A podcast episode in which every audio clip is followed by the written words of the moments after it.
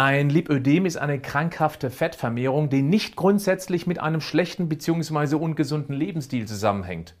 Heute will ich weniger über die Gegenmaßnahmen sprechen, sondern darüber, was die Anzeichen für ein Lipödem sind. Zeige dir die drei Stadien und auch den Unterschied zwischen einem Lipödem und einem Lymphödem. Herzlich willkommen zum Podcast Schlank und Gesund. Ich bin Gesundheitsexperte und Fitnesscoach Patrick Heitzmann. Dieser Podcast ist mir eine Herzensangelegenheit, weil ich dich unterstützen möchte, dass du noch fitter, gesünder und schlanker wirst. Schön, dass du mit dabei bist. Das gleich vorneweg und das ist die, naja, schlechte Nachricht. Die Ursache für ein Lipödem ist nicht final geklärt. Es gibt noch zu viele Fragezeichen. Allerdings ist sehr interessant, auch um eine mögliche Ursache zu erkennen, dass ein Lipödem fast nur Frauen betrifft. Damit scheint es als äußerst wahrscheinlich, dass es mit den Hormonen, den weiblichen Hormonen wie zum Beispiel den Östrogen zu tun haben muss was ebenfalls dafür spricht, vor allem mit dem Eintritt in die Pubertät, nach Schwangerschaften oder in der Menopause beginnt oder beschleunigt sich diese Veränderung des Fettgewebes, weil es vor allem in diesen drei Phasen zu einer sehr schnellen hormonellen Veränderung kommen kann. Selbstverständlich spielt auch die Veranlagung eine ganz große Rolle und die können wir, so gut es individuell eben möglich ist, mit unserem Lebensstil zumindest versuchen zu beeinflussen. Auch wenn das leider nicht immer funktioniert, so ist es zumindest eine Möglichkeit, dem Lipödem tendenziell entgegenzuwirken. Es ist sicher besser, als einfach aufzugeben und im Ganzen freien Lauf zu lassen. Zurück zu den Hormonen, weil ich hier ermutigen möchte, im betroffenen Fall diese einmal durchchecken zu lassen. Wie sieht es aus mit dem Estradiol-Progesteron-Verhältnis? Das ist sehr häufig völlig verschoben. Es sollte zwischen dem 18. und 21. Zyklustag gemessen werden und dann ein Verhältnis von mindestens ein Anteil Estradiol zu 100 Anteilen Progesteron haben. Und oft ist das eben deutlich geringer. Und da Estradiol das stärkste Östrogen ist und Östrogene generell eine zellaufbauende Wirkung haben, um zum Beispiel auch während der ersten Zyklushälfte die Gebärmutterschleimhaut aufzubauen, wo sich dann das eventuell Befruchtete einnisten kann, ist es durchaus möglich, dass ein zu hoher Östradionanteil eben diese Fettvermehrung begünstigt. Du verstehst? Wir leben in einer östrogendominanten Welt, da viele Stoffe in unserem Essen und auch der Umwelt östrogenartige Wirkungen haben. Eine grundlegend gesunde Ernährung ist sicher einer der ganz wichtigen Ansätze, um das Lipödem zumindest auszubremsen. Eventuell könnte auch eine bioidentische Progesteroncreme helfen, dieses Verhältnis wieder zu relativieren. Das ist leider nicht so einfach, weil es kaum Ärzte gibt, die sich genau damit auskennen. Hier brauchst du Geduld bei der Recherche, hast aber zumindest einen möglichen Lösungsansatz. Typische Anzeichen für ein Lipödem sind, wenn dein Oberkörper im Verhältnis zu dem Bein schmal ist, deine Oberteile zum Beispiel Größe 34, deine Hosengröße aber 42 ist, du dich eigentlich ziemlich gesund ernährst und regelmäßig Sport machst, dass deutlich zu viel Fett an den Oberarm und Beinen sich aber einfach nicht reduzieren lässt.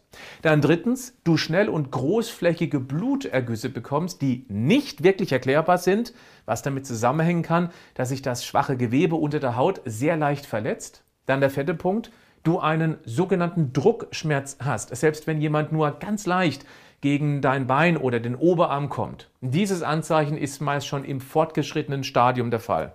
Dann deutet das ziemlich sicher auf ein Lipödem hin.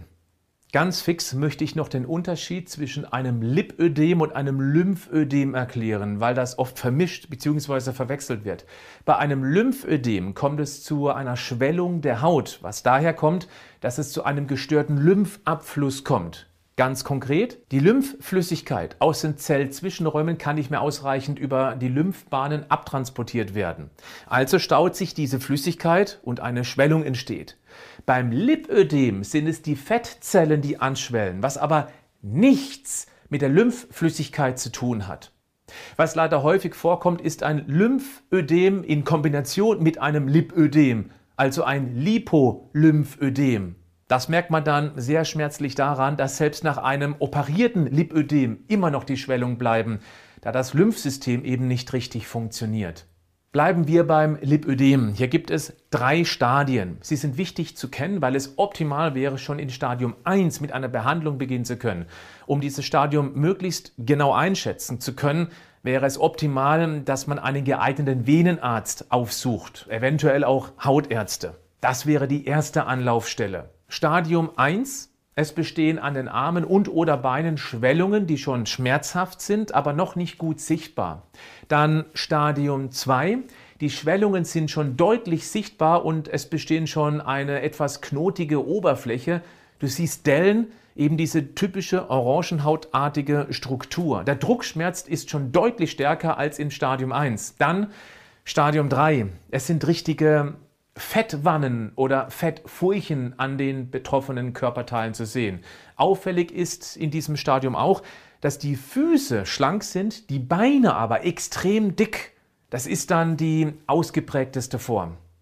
Ich möchte an dieser Stelle nochmal ausdrücklich betonen, dass es eben nicht zwingend mit einem ungesunden Lebensstil zu tun hat, weil Betroffene leider oft das Stigma tragen, dass sie sich ja nur gesünder ernähren oder einfach mehr Sport machen müssen. Nein, natürlich hilft das, aber nicht alleine, wie angesprochen. Ganz schlimm ist es, wenn junge Mädchen mit dem Eintritt in die Pubertät davon betroffen sind. Die sind ohnehin gerade da meist seelisch belastet, weil sie in der Selbstfindungsphase stecken, es aufgrund der hormonellen Veränderung im Dachgeschoss gerade zu einer emotionalen Neuvertratung kommt. Und dann beginnt das Lipödem, wenn sie die Sexualität bzw. ihren Körper entdecken. Oh, das ist ganz schlimm. Und genau deshalb umso wichtiger darauf hinzuweisen, dass es eben zum großen Teil Schicksal ist. Aber ich eben darauf auch hinweisen möchte, dass mit der Einnahme von hormonellen Verhütungsmitteln sehr vorsichtig zu sein, weil da ja massiv in den natürlichen Hormonstoffwechsel eingegriffen wird.